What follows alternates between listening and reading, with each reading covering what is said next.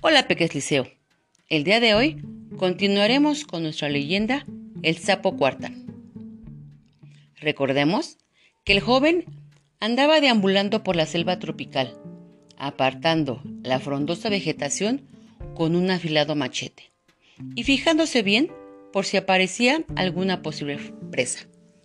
Desgraciadamente, no vio más que una serpiente y dos y tres ratoncitos que andaban corriendo por ahí. Ay, aquí no hay bicho que me pueda servir de comida, pensaba. Vaya manera de perder el tiempo.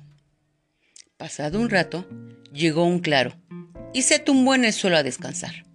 Le dolían los músculos, pero sobre todo estaba aburrido de dar vueltas y vueltas sin obtener resultados.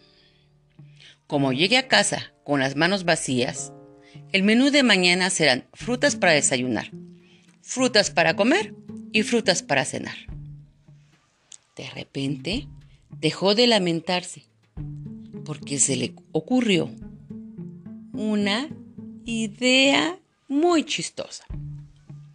Empezó a llamar a Cuartán. Cuartán, Cuartán. Solo escuchaba el aleteo de las familias de los pajaritos. Así que siguió. Cuartán, Cuartán. Pero nada. Todo en silencio. Yuju, sapo cuartán, ¿estás ahí? ¿Es cierto que eres un sapo mágico? Si no lo veo, no lo creo. No seas cobarde. Ven, cuartán, cuartán. Pero no obtuvo respuesta. Pero cuartán sí estaba ahí, agazapado en la copa de un árbol. Por supuesto, lo había escuchado todo.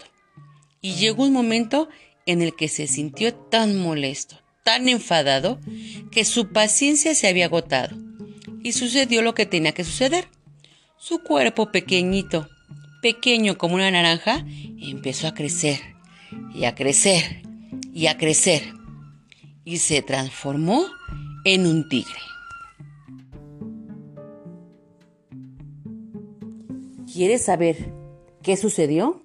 Te espero mañana en el mismo lugar.